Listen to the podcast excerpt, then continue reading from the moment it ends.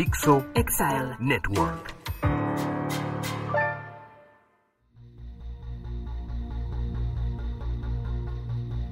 ¿Qué tal amigos? Bienvenidos a esto que es Crimen Digital, su podcast de ciberseguridad, delitos informáticos, todo lo que tiene que ver con el cibercrimen. Mi nombre es Andrés Velázquez, me encuentran en redes sociales como arroba cibercrimen y ya saben que están todas las redes sociales de este podcast como Crimen Digital, nuestra página donde también pueden mandar comunicaciones si les gustó, si no les gustó, qué temas quieren que vayamos eh, tocando. El día de hoy tenemos a una persona que lo, lo vengo buscando desde hace algunos años, que justo, justo antes de, entrar a grabar este podcast, me puse a investigar. Nos conocimos en octubre de 2010. Yo no tenía ni idea de quién era, me habían invitado a un congreso, a un simposio de ciberseguridad en San Antonio, en Estados Unidos, en California, y, fue ahí donde conocí al gran invitado del día de hoy, y que durante pues, estos ya tantos años de conocernos, a pesar de que no hablamos tanto, siempre estamos ahí. Y eso es lo que más me llamó la atención. Tuve la, fortuna de, verlo precisamente en junio de 2022, en, en, si no me acuerdo si fue junio, no, fue julio, julio de 2022 en España. Yo le decía, ¿cómo es posible que nos encontramos en España cuando tú eres argentino y qué estás haciendo acá y hacia dónde vas y demás? Federico Pacheco, Fede, muchísimas gracias por estar en Crimen Digital y bienvenido. Muchas gracias Andrés, gracias por la invitación y por esta presentación. Es cierto, es tal, tal como dice la historia, es totalmente real, así que este, es una alegría enorme encontrarte y habiendo visto que me parece que envejecimos bastante bien los dos, ¿eh? me parece que, bien? lo venimos llevando bien, me parece. Yo, como digo, lo que hace el alcohol, ¿no? Pero en tu caso no tanto, pero en mi caso sí de lo que hace el alcohol. Pero, claro. Y, y, me da tanto gusto recordar ese momento, porque, porque hicimos clic inmediatamente, por un lado, y dos, fue un evento donde en ese momento tú estabas trabajando para una marca y lo que se estaba buscando era eh, el concientizar, educar y, actuar en temas de ciberseguridad. Y recuerdo que, yo fui el único latinoamericano. Había un canadiense, eh, si no me acuerdo, o no, era una, una canadiense, un malayo, un ruso y yo. Y yo fui el único que como que le puse la parte latina de chistes y tratar de de, no verlo como que todo era muy, muy serio. ¿Qué te acuerdas de ese momento? Uy, me acuerdo muchas cosas, em, especialmente, a ver, yo, me suelo acordar de, conversaciones o de, momentos con gente, de fotos por ahí, o sea, de hecho, no soy de sacar muchas fotos, bueno, ahora sí, por ahí es más normal, ahora con el celular sacamos fotos de casi cualquier cosa, pero hace 10, 12 años, em, por ahí era mucho más selectivo con la foto, entonces me, me acuerdo de las fotos que nos sacábamos en, un momento o en otro, eh, o en, no sé, o, cenando, incluso no, era tan común sacarle la foto a la comida porque todavía no, estaba la época de Instagram. Entonces, este, esa cosa recuerdo, las, reuniones, este, por ahí, incluso hasta estar momentos caminando, caminar de un lugar a otro, son cosas que, que, llevo también en la memoria de, de, componer conversaciones más simples, ¿no? A veces son cosas más filosóficas, pero muchas veces son cosas simples, como o hablar de, de, algún tema que pasaba en ese momento, un partido de fútbol, siempre argentinos hablamos de fútbol, hablamos de, cosas que, este, que podemos hacernos, este, podemos alardear un poco, hasta ahí nomás incluso. Así que en ese momento recuerdo que era, este, recuerdo haber mencionado algo sobre en ese momento sobre Chicharito, si mal no recuerdo, porque esas son las, cosas que me acuerdo. Así que sí, a veces capturo esas cositas que por ahí son, no son muy significativas para las, las grandes historias, pero a mí me quedan así grabadas. O por ejemplo, lo que comimos, recuerdo, recuerdo que me habían dicho todas las, maldiciones de, Moctezuma y todas las cosas que me podían pasar, este, depende de lo que comiera y cosas así, pues después también había estado en México un par de veces eh, y siempre fueron grandes experiencias. Así que esas son las cositas que me acuerdo que no tienen nada que ver con nada, generalmente. pues como lo hacemos aquí en Crimen Digital, eh, te, pediría si te puedes presentar, ¿no? De dónde vienes, a dónde vas y particularmente cómo empezaste. Y, y eso nos va a dar también pie a platicar el tema del día de hoy. Porque todos los invitados de Crimen Digital se presentan y les hago esa pregunta, pero pocos saben por qué se las hago. El de cómo mm. empiezan es para que todos los podescuchas puedan llegar a entender que no hay una forma única de empezar y que va a ser parte de este podcast. ¿Dónde, ¿De dónde vienes? ¿A dónde vas? ¿Y cómo empezaste? Bien, a ver, ¿de, dónde vengo? Mi, formación es en ingeniería electrónica, o sea, como sabes, este, la gente que tenemos más o menos alrededor de 40, un poco más en mi caso, cuando descubrimos por ahí la, el hacking o la cosa más, más divertida de la seguridad, las computadoras, etcétera, no es que se trabajaba de seguridad, se trabajabas en tecnología y por ahí algún día no hacías alguna macana o, o, o, hacías, algo con el software. Entonces no era tan claro en qué ibas a trabajar versus este, qué ibas a estudiar. Hoy en día puedes estudiar ciberseguridad, por ejemplo. En mi caso, eh, elegí una carrera muy técnica, bien del hardware, bien de los fierros, que, me gusta mucho, y, me, fui para ese lado. Claramente nunca trabajé de eso, por supuesto, siempre trabajé en ciberseguridad, em, y fui cambiando em, bastante del, lugar de la cancha en el que, en el que elegí jugar, eh, porque me parecía que yo quería conocer muchos aspectos de la ciberseguridad. Quería conocer la parte de gestión, la parte técnica defensiva, ofensiva, no sé, quería conocer eh, los mayor cantidad de aspectos posibles, con lo cual durante mucho tiempo fui un principiante en todo lo que agarraba y hacía. O sea, de hecho, la última experiencia, hace, no sé, unos seis años, entré a trabajar en, en un banco internacional, en un tema totalmente nuevo para mí. O sea, y de nuevo, a mis 37 años, 36 años, estaba, este, em, estaba como arrancando de vuelta con un seniority que tenía, pero lo tenía en otra cosa, no lo tenía en eso. Entonces, siempre me pareció apasionante meterme en temas distintos en ciberseguridad. O sea, como quería jugar un poco de arquero, un poco de defensor, un poco de mediocampista. Entonces no hay una, no tuve como una carrera pareja y eso a veces te asusta un poco, ¿no? Uno tiene miedo de perder su seniority y qué pasará con la tecnología, si nos van a reemplazar las máquinas o si de qué voy a trabajar mañana. En mi caso, fluí muchísimo con eso. Por momentos trabajé independiente, como, consultor independiente. Por momentos trabajé para grandes corporaciones, eh, trabajé para pymes. Eh, actualmente trabajo en una, en, una empresa mediana eh, de Argentina que se está recién ahora se está internacionalizando. Así que quería conocer un poco todos esos aspectos, cómo funciona eh, trabajar en una, una, corporación internacional que tiene básicamente muchas cosas resueltas, cómo funciona trabajar en, en, el Estado, por ejemplo, para el Estado, para el gobierno, para el, ámbito militar también mucho. Y son experiencias muy distintas y eso me, me, me divirtió mucho y me gustó mucho. Eh, en el medio, por momentos este, ganas más dinero, por momentos ganas menos dinero, pero para mí la seguridad es tan apasionante que no me podía pensar tanto en eso, sino más bien en qué estaba aprendiendo. Y eso para mí fue siempre increíble. Así que eso fue un poco la, como en, líneas generales, ¿no? Después en el medio muchas subidas y bajadas. En Argentina cada cinco o seis años tenemos alguna crisis muy grande que hace que uno se replantee la vida, la carrera, todo. Así que también eso acompaña las carreras profesionales y en mi caso no fue la excepción.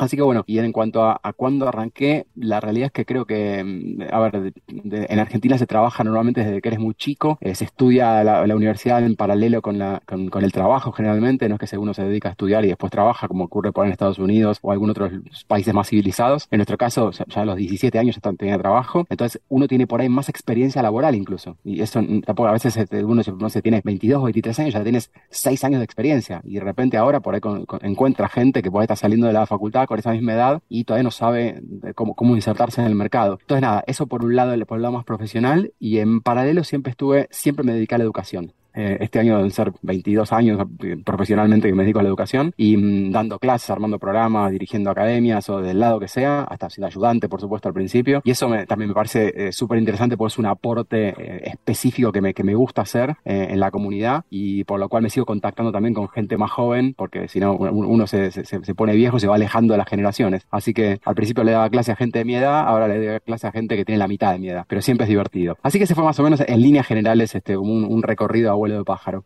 Y, muy interesante porque, porque demuestra un poquito lo que quiero llegar a, platicar contigo el día de hoy, ¿no? Y, lo platicábamos tanto en España como antes de, grabar, ¿no? Por lo menos yo, mi visión del tema de ciberseguridad es de que cada vez más somos como médicos. Hay tantos tantas niveles de especialización y tantas cosas que puedes llegar a hacer que cuando hablas de, o cuando me llegan estos, y yo creo que te pasa igual a ti, ¿no? Estos mensajes de, me interesa ciberseguridad, este, ¿cómo empiezo? Y híjole, ¿y, qué, y mi respuesta normalmente es ¿qué quieres hacer de ciberseguridad? Porque por ahí hay un mapa mental eh, muy, muy interesante eh, que se llama el Cybersecurity Mind Map, eh, que lo actualizan inclusive con todas las diferentes cosas que uno se puede llegar a, a dedicar. Y yo creo que tiene que ver con esto. Cuando empecé a platicar contigo, creo que rompiste un paradigma que yo traía de tienes que saber qué quieres hacer. Claro. Porque tú estás hablando que a tus treinta y tantos años decidiste, pues, borrón y cuenta nueva. o sea, ya terminé mi ciclo acá y me, me replanteo y me voy para para otro lado. Y eso puede llegar a verse bien y puede llegar a verse mal.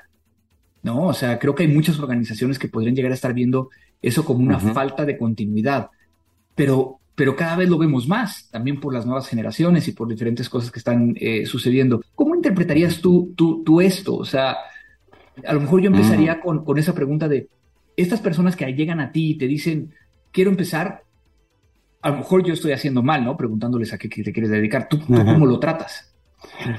Está, interesante, en, particularmente en esta última experiencia que te había comentado, que, em, ah, claro, obviamente era una empresa internacional, un banco internacional, el banco privado más grande del mundo, así que tenía como mucho, mucha espalda para elegir a quien quisiera, o sea, no es que tenía que elegirme a mí porque, nada, o sea, podía eh, encontrar a la persona que quisiera, y lo que me pareció interesante es que quien me contrataba, que en ese momento fue mi manager, lo que hizo fue, de alguna forma, validar todos esos intangibles y conocimientos de otras cosas que yo traía. Y entonces no es que lo perdía automáticamente, simplemente no lo podía aplicar en lo cotidiano, en la tarea nueva que iba a hacer. Pero los criterios, los conocimientos generales, incluso los conocimientos técnicos, eran muy valorados. E incluso la experiencia como consultor independiente fue muy valorada. Entonces, de alguna forma, algunas empresas permiten eso y hasta les parece atractivo que la gente venga con un perfil diferente. Por ahí hace, no sé, hace 10, 15 años, cuando veías que una persona estaba seis meses en una empresa, seis meses en otra, un año en otra, era una, un red flag, era una bandera roja, la gente de recursos humanos se, asustaba. Ahora la, gente joven hace un poco estos, saltos de por ahí más rápido, se cambia más rápido de, una cosa a la otra. Entonces, el, por ahí mi, mi, approach para esta respuesta eh, eh, en parte es que traten de, empaparse un poco para entender a ver si realmente es, algo que quieren o no, porque en principio siempre decimos que la seguridad es muy sexy, es muy atractiva, es muy de que qué linda esa actividad, me gustaría estar haciendo eso, mira cómo hacen estas cosas, pero la realidad es que en la práctica después te das cuenta de todo lo que tienes que estudiar y muchas veces es solamente que era, estaba, estaba bueno mirarlo de afuera y hay mucha gente que después decide que no. Entonces, y eso a veces es frustrante. Y a veces la frustración está bien que esté ahí. Yo preferiría que la gente no se frustre tanto en principio, especialmente con algo tan divertido como la seguridad. Pero lo que les sugiero es que exploren un poco. Explorar, y para mí, es, es en el sentido de tratar de conocer un poquito de qué se trata, porque generalmente la gente entra por un lugar, por ejemplo, entra por el lado del ethical hacking. ¿Por qué? Porque suena lindo, porque ven que hace no sé cuánto de vulnerabilidades, que el bug bounty, que el pentesting, que el red teaming, y pareciera como algo re loco así de las películas. Pero la realidad es que es un, 10% o menos de todos los trabajos y todos los roles que puede haber en ciberseguridad. Entonces, lo que les sugiero generalmente es que exploren todo eso, que tengan un poco más del el cuadro general y sepan, no sé, bueno, ¿qué hace un analista forense? ¿Qué hace una persona que hace gestión de riesgos de ciberseguridad? Porque también es divertidísimo, pero uno llega más tarde a eso probablemente. Eh, entonces, a esas cosas les, sugiero em, que, que, exploren y que se metan con los recursos gratuitos que hay hoy en día en YouTube o en un montón de lugares. No hace falta necesariamente pagar un curso para enterarse, ¿no? Pero recién ahí, cuando uno por ahí tiene una noción, ahí, bueno, sí, bueno, tomar un curso más formal o más con un conocimiento más estructurado. Pero está bien si el día de mañana cambias. O sea, hoy, hoy cada vez veo más esto de que la gente quería hacer pentesting y terminó en un SOC. Pero es lo contrario, tipo Blue Team, de Red Team a Blue Team. Y está bien también. Y está, está bueno como permitirse eso. En muchos casos la, la, carrera puede cambiar mucho más radicalmente, pero explorar dentro de lo mismo, como decir, bueno, como decías hace un rato, en medicina, de repente Estoy, no sé, desde portólogo, especialista en rodilla y pasado se puede hacer especialista en tobillo. O sea, no es algo tan descabellado, no es que se está dedicando a ser astronauta. O sea, entonces eh, creo que cada vez es más, más habilitante esto de que las carreras admitan cambios porque todo va muy rápido. Las personas cambiamos también, cambian nuestros gustos, nuestros estilos. Eh, las empresas cambian, las tecnologías cambian. Así que me, parece que el cambio está un poco más aceptado que antes, que parecía como una locura. Como ya estuviste dos años trabajando esto y ya estás cambiando. Y sin embargo, en el medio la gente quiere tener más rápido el seniority, quiere que que, de pasar de junior a senior a semi-senior, y todo, todo, rápido. Y en realidad hay cosas que, que, son independientes de todo eso y tienen que ver más con la experiencia con la gente, con el trato, con saber cómo navegar las organizaciones, eh, estar, con, estar con grupos de gente, que las, las cosas ocurren por las personas, más que nada. Así que mm, eso me parece que es, es, un terreno a explorar que muchas veces la gente técnica especialmente le escapa y cree que por tener el conocimiento técnico ya está, va, a poder resolver sus cuestiones laborales y, no se trata solamente de eso. Así que sí, yo voy por ese lado, voy les, planteo más dudas generalmente las que tienen, así que a veces no vuelven. No, y, es muy común, eh, pero, pero digamos que creo que ahí sí hay algo que yo recomendaría, ¿no? Empiezas con este tema de, de, ver qué más hay, pero no es nada más ver el, el, video de YouTube y quedarte con eso, ¿no? A lo mejor sí eh, meterte a, a, documentarte un poco más o, o decidir a lo mejor... Eh, pedir apoyo en una organización donde, donde puedas llegar a hacer una pasantía o, algo durante un tiempo, ¿no? Para que veas si es realmente lo que te gusta y sabiendo este tema de que después puedes llegar a, cambiarlo. Pero eso también está afectando mucho a las organizaciones porque entonces si tienes tanta rotación, pues este, no estás dando la misma calidad del servicio. Y ahí quisiera rescatar algo que acabas de decir que por lo menos para mí se me hace muy interesante y que creo que en América Latina no hemos aprendido a hacer No sé por qué, pero en todas las, universidades normalmente nos, nos meten el chip de tienes que ir de junior a senior. Claro. Y normalmente eso no, no a todo mundo le interesa. Claro, totalmente. Y hay veces de que las personas empiezan a sentir frustradas porque es que yo no he crecido. ¿Cómo no? Has crecido en la posición donde, donde estás. Eres, eh, eh, eh, tienes o sea, ese crecimiento no es necesariamente tiene que ser vinculado ni a un sueldo ni a un, cambio de, de, la posición donde te encuentras. ¿Tú cómo ves ese, ese problema en América Latina? Bueno, sí, es, es, interesante que venimos un poco con esa bajada de línea por ahí más tradicional. Creo que también en América Latina respetamos muchísimo el trabajo y la seguridad laboral que, que nos da por ahí estar en una empresa grande. O en Argentina se usa mucho, por ejemplo, de que hay gente que está muy tranquila en, su, en, su, en un trabajo, no sé, por ejemplo, en, un banco o en lugares, empresas muy grandes, donde es más difícil que lo, que lo despidan o que, o que algo cambie. Entonces creo que estamos un poco atados a un modelo donde todavía tenemos un poco de miedo en general en la sociedad de quedar sin trabajo. Cosa que en Estados Unidos, por ejemplo, o en países de Europa es más normal que diga, bueno, mañana no trabajas más. Bueno, pero la semana que viene consigues otro trabajo y está todo bien y no es un fracaso profesional eso. Y eso por un lado. Y por otro lado hay otro tema que también es interesante que me surge de lo que acabas de decir, es que obviamente uno va creciendo profesionalmente, pero a veces a, medida que uno sube, incluso en, en seniority técnico, por así decirlo, en algún momento surge probablemente también con ese crecimiento la capacidad o la necesidad de manejar un grupo de gente que haga esas mismas cosas que uno haría. Y eso hay un, psicólogo que sigo mucho por sus investigaciones que habla de, que dice que es la paradoja de la promotion. Dice, hay una paradoja ahí donde en realidad a uno lo van a ascender para que maneje gente que hace eso, pero uno, el precio que tiene para ascender es dejar de hacer eso por lo que uno lo, ascendieron y que, que es lo que uno le gusta. Entonces hay que tener muy en cuenta esas cosas, porque a veces subir implica abstraerse de cosas que en realidad ahora, antes por ahí voy a estar ocho horas por día haciendo una cosa técnica en la que soy bueno y ahora tengo que manejar un equipo de gente que hace esas cosas que yo hacía y yo entonces dejo de hacerla, pero como me ascendieron porque yo era bueno haciendo eso. Entonces como que le dicen que es una paradoja porque en algún punto uno tiene que tomar esas decisiones a veces, ¿no? Pasar de gestionar o de, hacer algo técnico a gestionar o de gestionar a gestionar gente que gestiona. Así que es, es, es algo muy interesante, pero sí, creo que en, en, quizás en América Latina estamos un poco más eh, eh, estructurados en ese sentido y también tiene una, contraparte, una contracara a esto, que, es la parte positiva, que hay mucho emprendimiento a veces también en Argentina. Está la necesidad que hace salir a emprender y armar la startup, el proyecto propio, que puede ser algo tan sencillo como, como eh, dar un servicio simple, como algo tan complejo como armar un equipo de gente. Em, y creo que está un poco el gen ese de la supervivencia latina y eso es súper valorable también. O sea, creo que en ese sentido estamos como un poco los extremos, ¿no? O sea, nos quedamos un lado, nos quedamos el otro, pero tenemos esa capacidad y un poco ahora que, ahora que el mundo cada vez es más pequeño, ¿no? Porque esto, cada vez es más normal, esto viajar, saber lo que está pasando del otro lado, internet, etcétera, eh, tenemos más inspiración para que haya más, más zonas grises y que, entendamos que no tiene que ser ni A ni B, puede ser algún punto medio. Pero ahí también se, eh, y a lo mejor abonando un poquito a esta paradoja, Luego quienes reciben las, las capacitaciones, las certificaciones, es precisamente el manager, ¿no? El directivo mm. que, que, ya no requiere esas certificaciones, pero que lo ven desde una perspectiva de que es quien se va a quedar más tiempo, ¿no? Dentro de la organización. Entonces también hay muchas paradojas ahí de, de, cómo debería de, de ser. Y, y, eso a lo mejor me lleva un poquito a, a, a la siguiente pregunta, ¿no?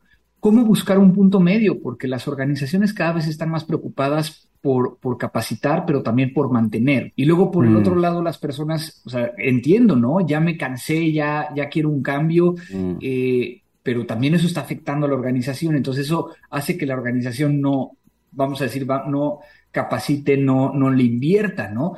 Y que por ahí está esa frase también, ¿no? El, el, el, tema de que habla acerca, y ahorita se me acaba de ir exactamente la frase, ¿no? Pero el tema de es peor que no inviertas en tus empleados. Claro, entre capacitarlo y que se vaya, es peor no capacitarlo y que se quede, digamos. Exactamente.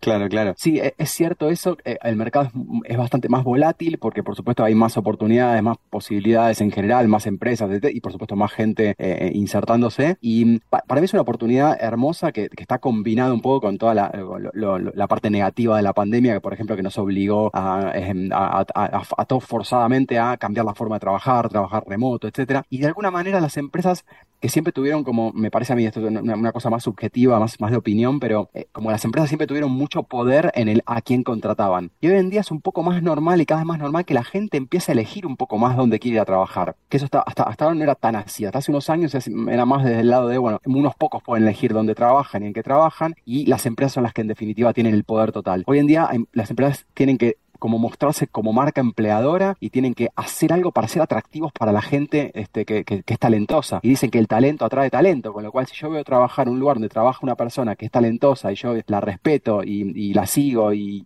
me parece profesionalmente buena, seguramente va a atraer más gente, eso las empresas lo tienen clarísimo. Entonces creo que se trata de una adaptación mutua, ¿no? O sea, primero, del lado de las, de las personas, lo veo como tratar de entender cuál es mi estilo. O sea, si yo tuviera que entrar a trabajar en un trabajo de oficina, nueve horas por día sentado en una oficina eh, de un edificio antiguo en el microcentro porteño de Buenos Aires, en una, en una oficina de una, de, una, administración pública, por ejemplo, me muero. ¿Por qué? Porque no podría hacerlo, porque no es mi estilo. Entonces, seguramente no, no, no con ese estilo, con el ritmo, con la onda, con, con las sensaciones. Quizás tampoco en una startup de California que está en este, y yendo a otro ritmo. Cada uno tiene como un estilo más natural, más cultural de, de distintos tipos de empresa. Y eso está pasando a veces también. Uno le parece genial una empresa, pero quizás culturalmente no es, lo donde uno se halla más. Entonces, del lado de las personas, me parece que hay una responsabilidad cada vez más importante en entender cuáles son esas, ese, ese tipo de empresa en la que uno le gustaría trabajar. Me gusta trabajar por objetivos, me gusta trabajar remoto, me gusta trabajar que me hagan seguimiento y que me digan exactamente lo que tengo que hacer y yo voy y lo hago. Bueno, para cada uno es distinto, todos tenemos estilos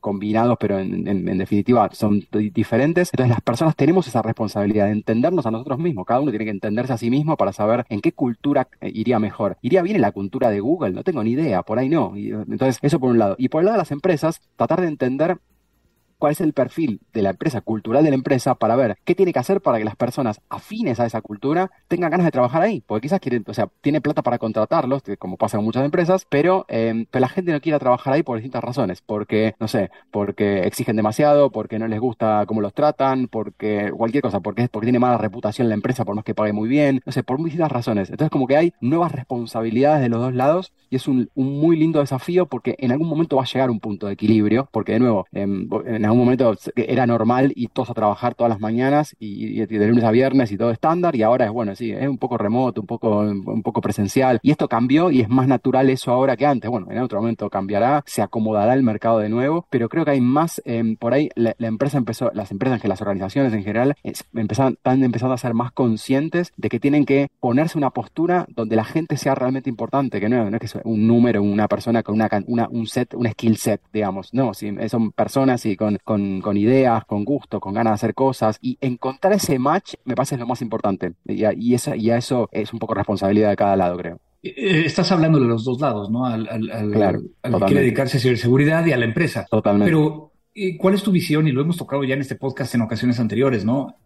tu visión de nos hace falta talento en ciberseguridad, porque tiene que ver también con todo esto, ¿no? Creo que los mm. cambios, o porque también nos ha pasado. Oye, ¿sabes que Ya llevo cinco años en ciberseguridad ya estoy cansado.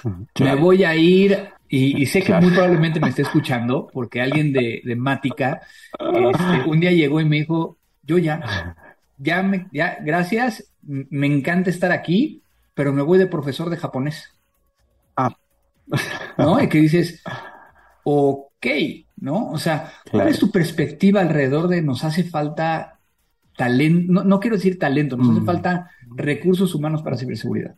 Sí, me parece que sí, es un tema bastante transversal eh, en el mundo en general. Em, por ahí ahí las empresas por ahí nuevo con más, más capacidad, más bolsillo, más billetera pueden tener un poco más, de, un poquito más de acceso, pero en definitiva eh, de todas maneras sigue habiendo falta de, gente en el mercado. Y me parece que hay, ahí hay varias cuestiones. La primera es un poco esto, sí, de que, de que hay carreras que son intermedias o van y les gusta algo, pero no es que le apasiona como para dedicarse toda la vida a lo mismo, para, o para dedicarle 10 años a, a una temática y quieren cambiar por algo radicalmente opuesto. Y en otros casos me parece que hay algo de la barrera de entrada, de, dificultad de conocimiento, de, técnico y no técnico, de, de, las cosas que hacen falta, que realmente está, creo yo que está un poco subestimado. O sea, en general, si quieres dedicar a tecnología, aprendes un tema de tecnología, bueno, genial, pues ganas seniority. En seguridad, primero tienes que aprender el tema sobre el cual estás haciendo seguridad y después de la parte de seguridad. O sea, son como, como dos aspectos de, las cosas que hay que aprender. Entonces, de repente, me, ocurre tanto en cuando dicto clases en la facultad o en institutos o en, distintos lugares donde em, la gente quiere aprender directamente seguridad. Entonces, como quiero aprender seguridad en redes, bueno, genial, ¿aprendiste TCP/IP primero? No.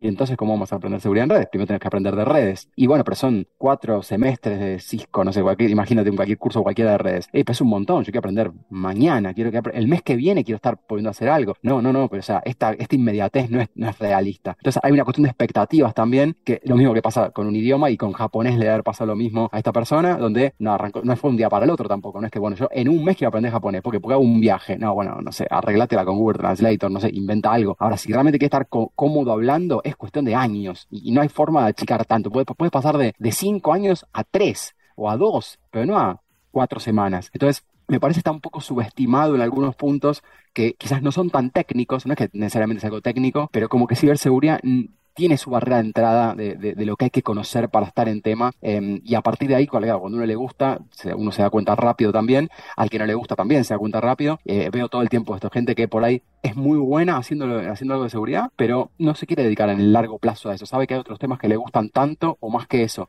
Y son muy buenos y está, buenísimo también. Así que me, parece que, que, hay algo de esto, de, de, que falta personal porque mucha gente se asusta del tema y cuando empieza a meterse de verdad es para seguir creciendo hay que avanzar un montón más con un nivel de conocimientos alto y ahí no todos están, tienen ganas de hacerlo. Está bien, cada uno ahí elige hasta dónde se mete. ¿Y qué pasa de, de esta, esta tendencia que yo estoy de acuerdo, ¿eh? de personas que no son de sistemas, informática mm. y demás que llegan a ciberseguridad? Uy, está súper interesante eso, porque la ventaja que más le veo a eso es que tienen, eh, aportan una mirada totalmente distinta. Eh, de hecho, conozco profesionales de seguridad que vienen del lado de, la abogacía, del lado de la contabilidad, del lado de las ciencias económicas, del lado de administración de empresas. He tenido alumnos politólogos, he tenido alumnos filósofos. Yo no lo podía creer, o sea, yo feliz, porque yo quiero esa, esa, mezcla, esa, esa mezcla heterogénea de gente que pueda aportar. Platícame del filósofo, o sea, yo creo que, que ¿cómo estuvo eso? Porque que, está increíble.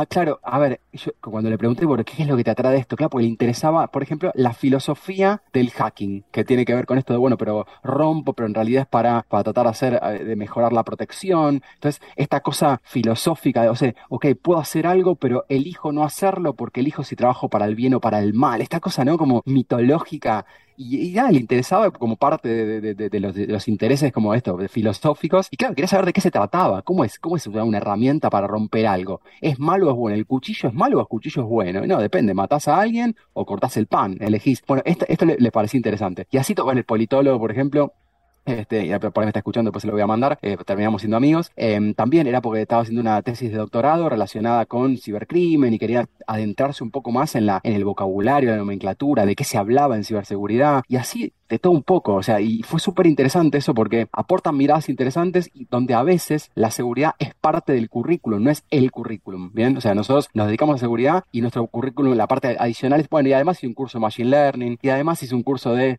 gestión de proyectos, y además hice un curso de Big Data, entonces como que agregamos cosas, pero por ahí en que se dedica a Big Data y su, su valor agregado es seguridad. Entonces también pasa como un blend, ¿no?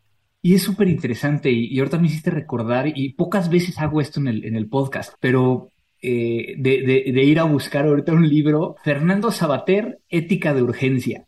Espectacular, librazo. Que, tiene que ver con esto, ¿no? O sea, y tiene un capítulo específico que se llama Internet y Realidad. Y, y, inicia el capítulo diciendo, no estoy tan seguro de que Internet haya atrofiado nuestra sensibilidad.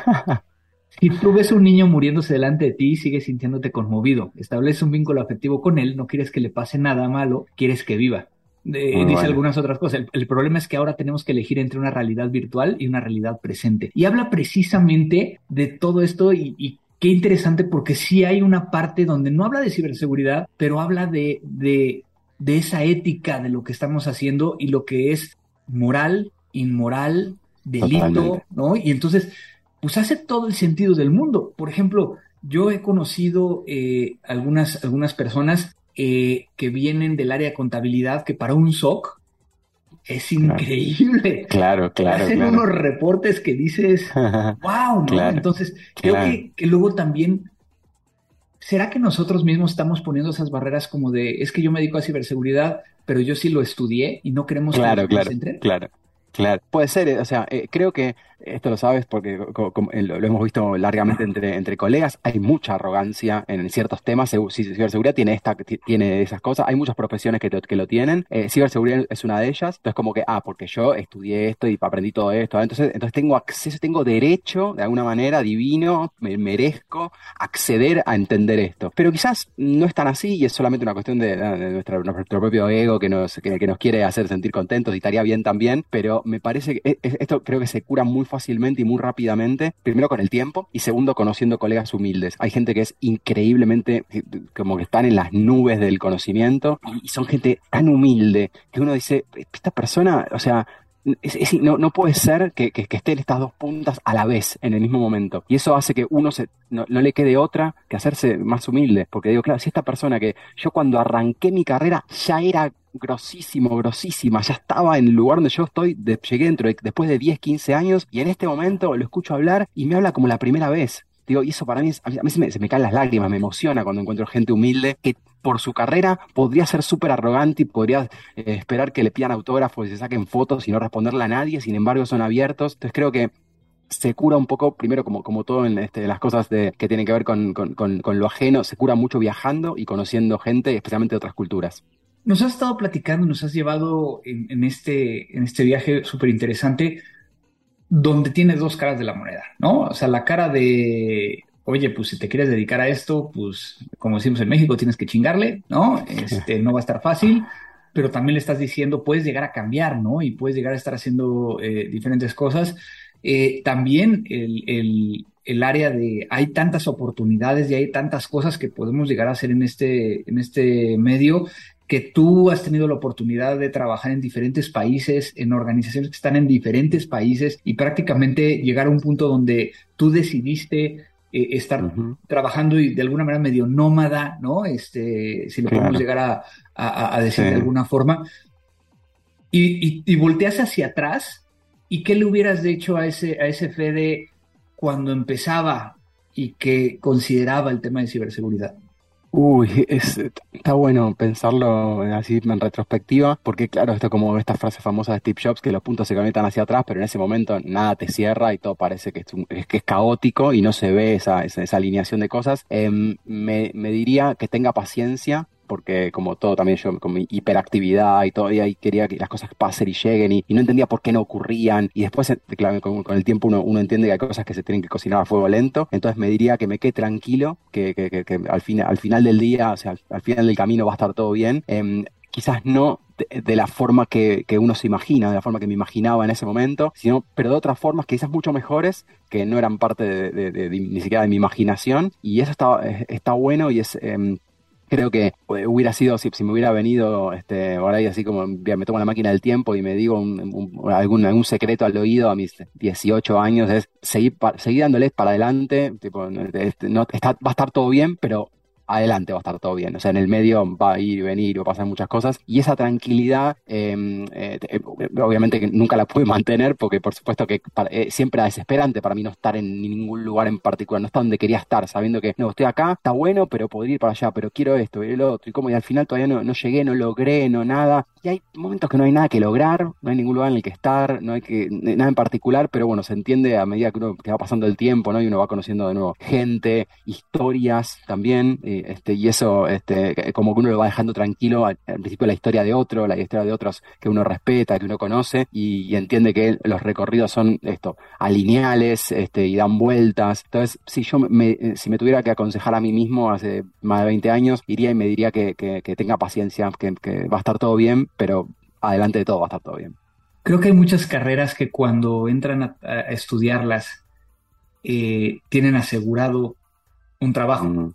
Hay muchas otras que cuando se estudian tienes que competir con muchos, por ejemplo, abogados, ¿no? Este, y, que, y que tienes que buscar ese diferencial. Pero creo que en todas las carreras, en todo lo que tú te vayas a dedicar, siempre va a haber altibajos. Claro. A veces siento que en el tema de, los de ciberseguridad, de alguna manera tenemos medio asegurado, ¿no? El que podemos llegar a encontrar un, trabajo por, la, por lo que hemos platicado de la de falta de recursos humanos, pero pocos son los que aguantan esos altibajos. Claro. Y, totalmente, totalmente. Y es un tema de, de resistencia, ¿no? A ti que te encanta todo este tema Mm, de, de- sí, sí. del ejercicio, creo que tiene Sí. que ver con resistencia. ¿Somos realmente así? Y ese sería como mi, o sea, ¿cómo, cómo definirías Mm. a esta persona de Sí. A ver, es, es interesante porque es cierto, eh, creo que en algún punto estamos, nos malacostumbra el mercado. Es como pasa con, con los desarrolladores, por ejemplo, que también hay full empleo y siempre se requiere más y más y más y más, pero no va a ser toda la vida así, no va a ser un siglo esto. En algún momento no va a haber más trabajo en ciberseguridad y vamos a estar, va a haber un montón de gente que está compitiendo con otra. O sea, estamos un poco mal acostumbrados por el mercado para, porque sabemos que hay trabajo en general. em, y eso es, eh, tenemos que prepararnos también para, para contingencia, para cuando no sea así, para cómo voy a, cómo- o sea, cómo me encantaría que una máquina haga mañana lo que hago yo ahora pensando como un ser humano, porque me obliga a mí a mañana aprender cosas mucho más avanzadas para que la máquina siga corriendo de atrás. Entonces, eso me parece está bueno, pero no- nos, nos pone en un lugar de donde todavía tenemos que ir, este, tenemos que construirlo eso. Por otro lado, en cuanto al perfil, eh, creo que hay una serie de características que, que son propias de, o, que, o que ayudan en realidad o- o, eh, al perfil de la gente de seguridad, especialmente para algunos perfiles, porque de seguridad ofensiva, defensiva, son perfiles distintos, pero en general el tema de la paciencia y esto de, de persistencia y, y etcétera es algo que suma bastante eh, y puede hacer la diferencia en la, en la carrera totalmente. Y después otra cosa que es que creo que es el, el único que es innegociable es la curiosidad. Creo que es innegociable. Ahí, eh, si no, no eres curioso, ni la ofensiva, ni la defensiva, ni la gestión, ni, creo que seguridad no es el aspecto que más te va a interesar, porque seguridad es eh, eminentemente descubrir cosas y encontrar y aprender cosas inesperadas. Y si eso no te motiva o no te, no, te llama a querer seguir buscando más y encontrar la vuelta, entender cómo funciona, quizás te- eh, eh, hay otras profesiones que sí son, van a tener esa, esa cosa más estable eh, por ahí y pueden dejar más tranquilo que no va a cambiar tanto o que, o, o que tú no vas a tener que cambiar tanto. Entonces, creo que el tema de la curiosidad y querer, querer ir un, un poco más allá es una ca- característica clave y de nuevo, después la, la persistencia para, para, para realmente aguantar esos altibajos. Qué, qué, qué gran charla, qué gran conversación, Fede. Siempre me encanta platicar contigo porque a veces fil- filosofamos en cosas como medio más allá de, de, de- de lo que normalmente se platica. Pero si, si tuviéramos ahorita que concluir, porque obviamente el tiempo Claro. normalmente nos castiga, ¿hacia dónde tendríamos que ir? O sea, ¿de qué hablamos y, y cuál sería así como que el, el resumen de, y conclusión de lo que estamos hablando?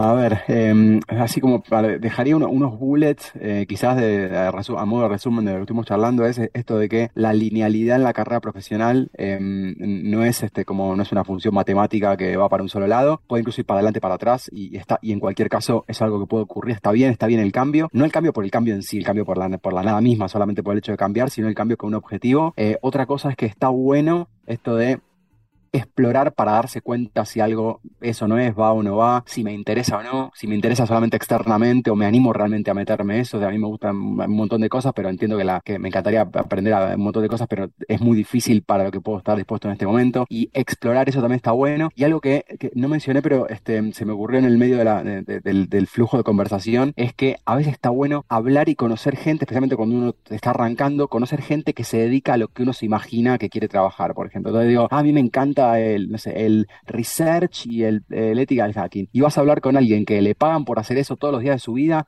y por ahí te dice, mira, el 90% del tiempo es una frustración total porque no encuentro nada, me voy a dormir pensando, sueño con el código, con las vulnerabilidades que no puedo explotar y, y es frustrante como, como nada. Sin embargo, cuando pasa algo es muy grande y compensa todo lo otro, pero hay que bancarse todo eso. Entonces, em, por ahí el hablar con gente que hace lo que uno, lo que uno querría hacer, eh, achica muchas brechas y hace que, uno se pueda dar cuenta de cómo es la práctica profesional, qué es lo que haces tú encerrado en un data center revisando un disco rígido viejo que no sé dónde, que no tienes el conector. Bueno, y por acá, desde afuera es muy divertido ver la serie de televisión y parece que, que, bueno, parece toda una, un- una cosa así como sobrenatural. Pero en la práctica es distinto. Y bueno, ese distinto quizás a uno le gusta. Y lo interesante es que hay espacio para todos. Es un gran océano azul el mundo laboral. Y por ahí, eso que, que yo odio hacer, hay otro que es fanático de hacer eso. Bien, entonces simplemente tenemos que estar cada uno en su lugar más adecuado para que a los dos nos guste lo que estamos haciendo. Así que mm, creo que es un, agregadito más eh, que ahí pondría yo. Y mm, bueno, y en general esto de que, que- de que eh, por ahí mirando para atrás, por supuesto uno va a entender las cosas, pero a veces requieren tiempo y el tiempo es edad, no, no queda otra. Y que además las relaciones eh, son básicamente lo más importante de absolutamente todo, no importa a lo que uno se dedique, eh, más allá de la cuestión profesional de tipo contacto mata currículum, como dicen, como decimos en Argentina, em, eh, más allá de eso, la cuestión de a dónde te llevan las relaciones, cómo, cómo son el hilo conductor, en definitiva, de la vida en cualquier cosa. Así que creo que eso, la gente que, venimos del lado de la tecnología, por ahí lo dejamos, lo tenemos como algo más secundario, salvo que uno sea muy socialmente abierto. darle importancia a las relaciones y, dedicarle tiempo a construir relaciones profesionales y personales en, el ambiente profesional, me parece que está buenísimo y, es algo de lo que no nos vamos a arrepentir de ninguna manera. Pues eh, Fede, qué, buenos apuntes. Muchísimas gracias por estar con nosotros en Crimen Digital. Gracias por, compartir, ¿no? Y, obviamente, si alguien quisiera llegar a contactarte para preguntarte de otras cosas, ponerse en contacto contigo, ¿cómo lo pueden llegar a hacer?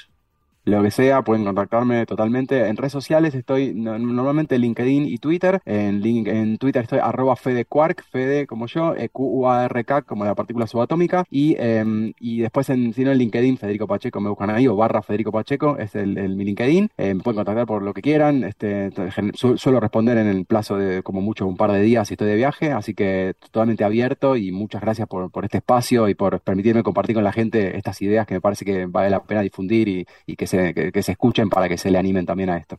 No, siempre es un gusto y también lo pueden llegar a, ver por ahí en, todos estos episodios de Meet the Hacker con Fede Pacheco, eh, Ecoparty, estás metido en tantas cosas que, que estás generando contenido en todo momento, así que también lo van a poder llegar a escuchar por ahí. Totalmente, totalmente, sí, pueden escuchar podcast ahí. También hace, durante el año anterior a la pandemia y uno del, de, y hasta 2020 estuve haciendo eh, El Tao del Hacking, también un podcast con contenidos también así eh, atemporales, con, de, temas que estaban para ese momento, me parecía interesante eh, hacerlo para mis alumnos, lo hacía especialmente para que escuchen esos contenidos. así que sí, me, gusta crear contenidos y especialmente cuando son cuestiones puntuales de ciberseguridad, me, motiva más a hacerlo porque lo puedo como hacer que, que impacte a más gente, tanto en el ámbito educativo como en general en redes y a, quien le puede interesar. Y espero que este podcast sirva también para eso. Pues muchísimas gracias, Fede. Muchas gracias, Andrés. Nos vemos.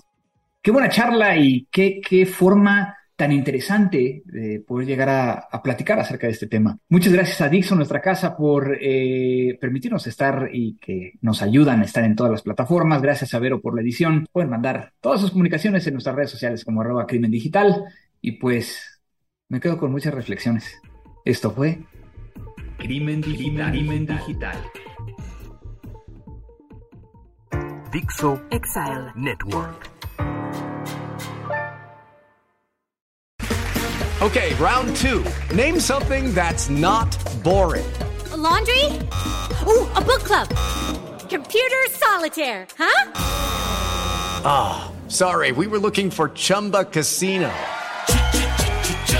That's right. ChumbaCasino.com has over 100 casino style games. Join today and play for free for your chance to redeem some serious prizes. ChumbaCasino.com. No purchase necessary. Full prohibited by law. 18 plus terms and conditions apply. See website for details.